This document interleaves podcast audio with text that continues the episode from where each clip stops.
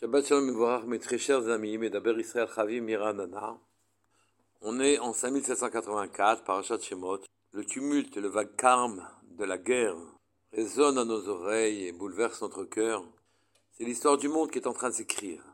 Nous entamons une période nouvelle, riche en conséquences, parfaitement en ligne avec les parachutes. Et euh, je voulais vous parler du Sefer Shemot. On peut dire à propos du Sefer Shemot, il y a un Rambam, soit à la fin de Bereshit, soit au début de Shemot, un Ramban, qui nous dit qu'en vérité, le temps du monde fini et défini commence. Jusqu'à présent, toutes les possibilités étaient ouvertes. L'histoire pourrait prendre n'importe quelle route. Mais l'histoire est écrite dans le Sefer Bereshit. Désormais, toutes les routes sont tracées tout le reste n'est que conséquence. Il ne peut pas y avoir d'autres principes que ceux qui ont été établis par les Havot et par leur histoire. Et désormais, l'histoire ne fait que se réduire à ce qui a été fait dans le Sefer Bereshit et ce qu'il manque pour nous amener à Mashiach. Alors à ce moment-là, ça va se faire dans la suite. Nous ne vivons que les conséquences de ce que les Havot ont fait.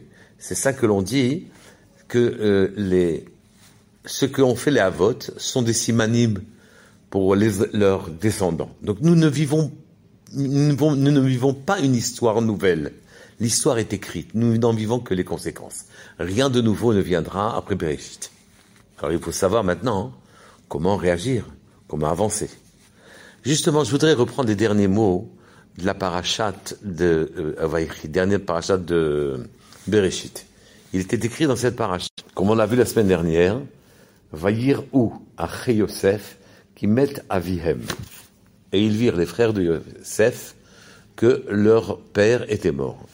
Et est-ce que seulement les frères de Yosef ont vu que leur père était mort? Évidemment que Yosef lui-même avait vu que son père était Niftar. Non. Et Rachid se protège de toutes les difficultés qu'on pourrait, les questions qu'on pourrait poser en, disant tout simplement, non, en vérité, les frères de Yosef ont senti cette fois-ci la mort de Yaakov, car tant que Yaakov était vivant, il leur faisait, Yosef, le caveau de les inviter à sa table pour donner l'illusion d'une famille très unie et faire caveau à son père. Enfin, la famille était très unie, mais donner l'illusion qu'il ne s'était rien passé.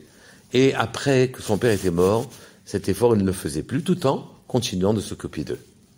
Mais il n'empêche pas moins que rien ne nous empêche d'interpréter le fait que pour Yosef, en fait, Yaakov n'était pas mort. C'est-à-dire, pour ses frères, ils ont vu qu'il était mort, mais Yosef ne voyait pas que son père était mort. Pourquoi? Ça aussi, on l'a expliqué la semaine dernière, puisque il est écrit dans le passage Ve'ani datati lecha Shrem echad al achecha asher lakarti miyad haemori becharbi ou bekashti. Et moi aussi, je t'ai donné à toi, c'est la bénédiction, c'est la de, de Yaakov à Yosef, j'ai donné Shrem, la ville, la ville de Shrem. Echad al achecha. En plus de ce, la part, les parts que vont se partager tes frères. Tu auras quelque chose en plus, c'est Shrem, que j'ai gagné, la quartier que j'ai pris, Miyad de Esaf, mon frère, Harbi avec mon épée et mon euh, arc. Mon arc, c'est Matfila, qui lance des flèches et qui atteint les cieux. Et mon épée, c'est mes mitzvot. Grâce à mon comportement, j'ai pris la Bechora, la, la, la, la Keuna, la, la prêtrise et le, le droit d'aînesse à mon frère. Et à mes bonnes actions, j'ai pris aussi les brachot. Donc effectivement, j'ai pris, je, je, te donne ce que j'ai pris par mon action à mon frère, et, et on comprend maintenant les mots Shrem, que Natatilecha Shrem, Echad alachecha, un sur tes frères, c'est pas normal de s'exprimer comme ça. Hein. Il veut dire qu'en vérité, Shrem ne fait pas allusion ici à, Shrem ne fait pas allusion à la ville, mais à l'épaule. Je t'ai donné une épaule de plus qu'à tes frères, tu seras pour toi l'aîné, tu seras pour eux, excusez-moi, l'aîné, tu seras pour eux l'homme qui apportera la bracha sur terre. Chaque homme vient sur terre pour laisser une trace lumineuse. Il est hors de question de passer sur terre, de faire de notre vie quelque chose d'inutile, où finalement on passe notre temps soit à travailler pour se nourrir, soit à travailler pour recevoir son kavod, statut social, etc. Yosef est là pour prendre la place de son père après sa mort. Et il lui a légué en quelque sorte ses propres qualités qu'il a acquis par son travail. Il était Yosef, un surcroît, un surplus. Son nom n'est pas un nom, il veut dire surcroît.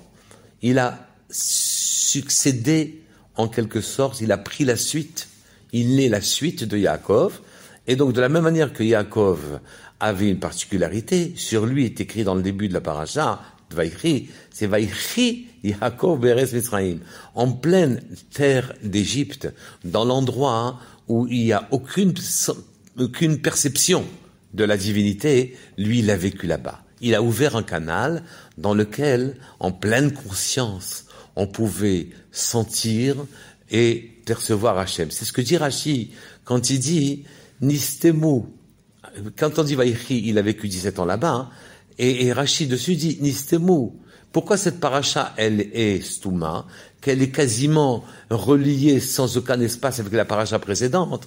Elle est stouma fermée, car se sont fermés les yeux et se sont fermés le cœur des Israël avec la mort, avec la disparition de Yaakov. Yaakov, c'était lui qui permettait aux yeux de voir Hachem. Yaakov, c'était lui qui permettait au cœur de percevoir et de ressentir Hachem.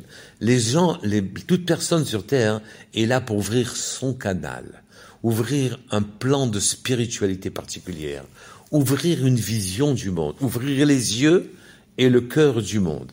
C'est ce qu'a fait Yaakov, sa vie a été réussie, puisqu'il a vécu en terre d'Égypte, là où l'Égypte, qui Mitzrayim signifie limite, où toute chose était limitée, finie, définie.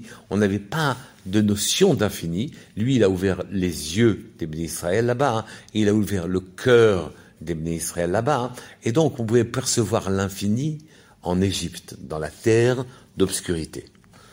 Nous aussi, nous sommes en galoute nous n'en sommes pas sortis. Avec Shemot commence la galoute, puis la délivrance d'Égypte, mais en vérité, c'est le prototype de toutes les galoutes que nous vivons.